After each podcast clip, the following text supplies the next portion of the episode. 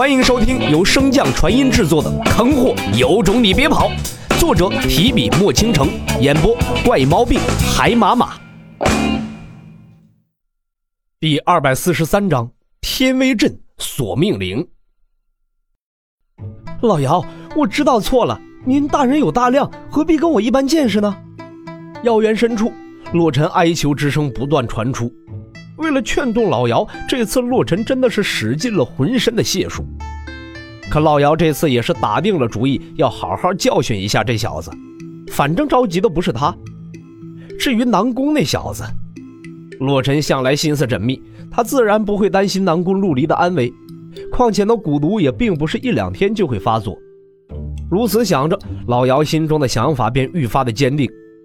无论眼前这小子如何劝，他就以沉默回应。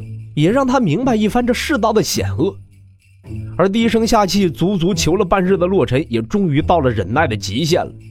屁股往老姚最心爱的灵药上一坐，抱起胳膊便向后躺去。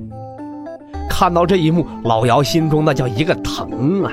可此刻动怒，正中了这小子的圈套。老姚深吸了一口气，便将怒火压了下去，继续忙着推演丹理。这杀手锏都未能起作用的洛尘，一时间还真是有些束手无策。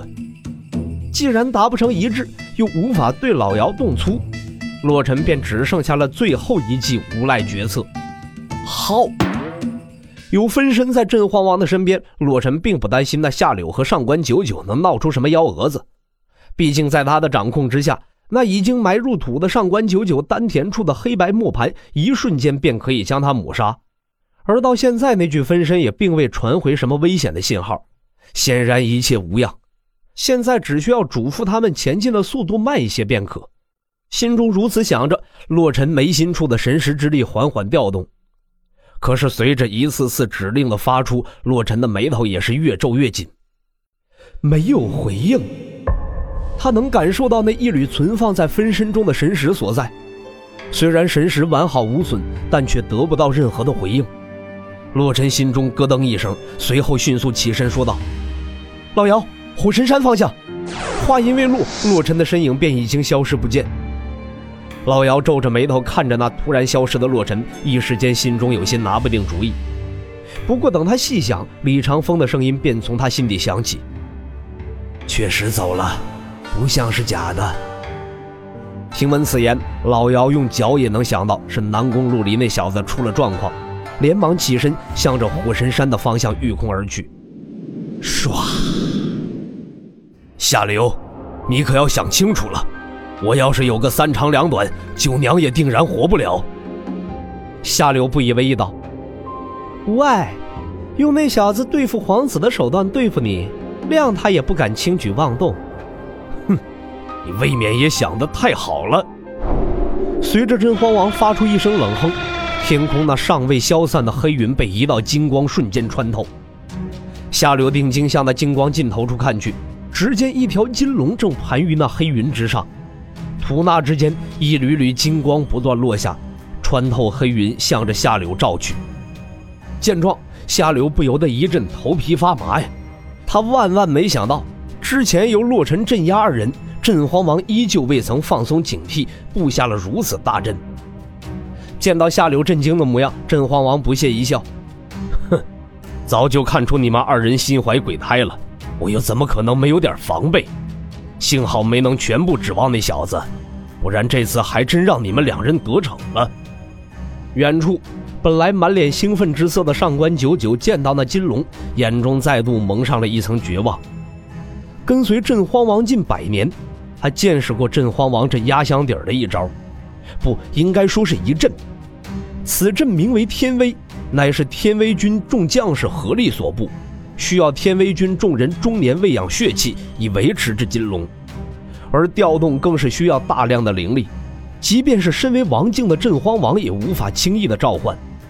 上次见到时，那金龙才不过十余丈，上官九九根本没有将其放在心上，这次再见，这金龙竟然有了扭转乾坤的能力。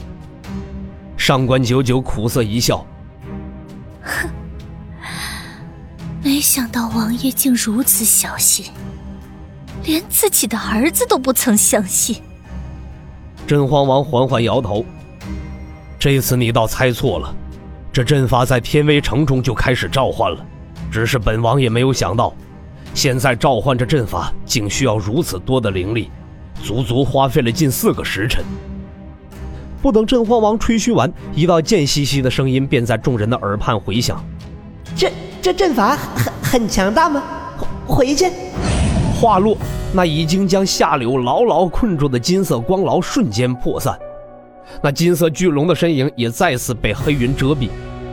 几人目瞪口呆地望着那发号施令之人，满脸的疑惑和不解。你到底是谁？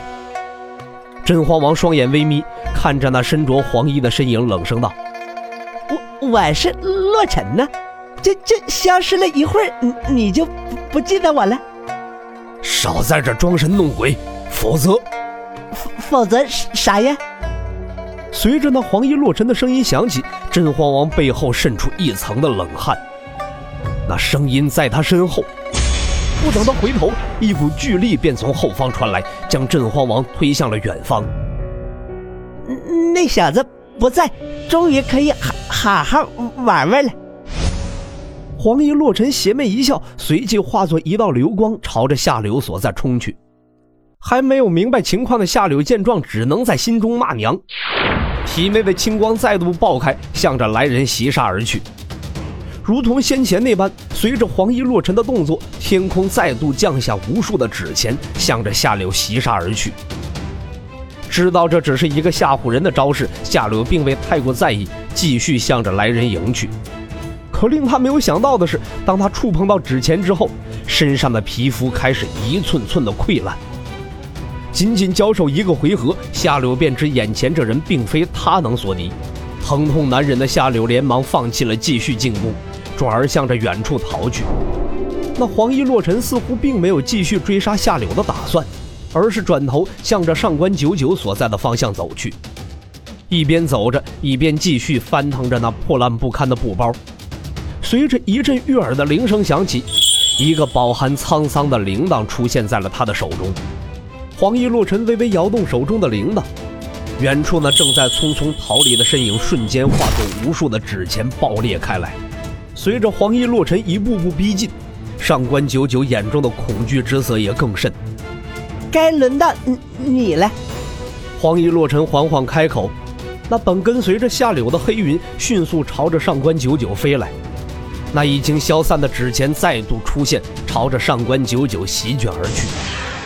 就在这时，一把黑金色的长枪突兀出现，向着黄衣洛尘刺去。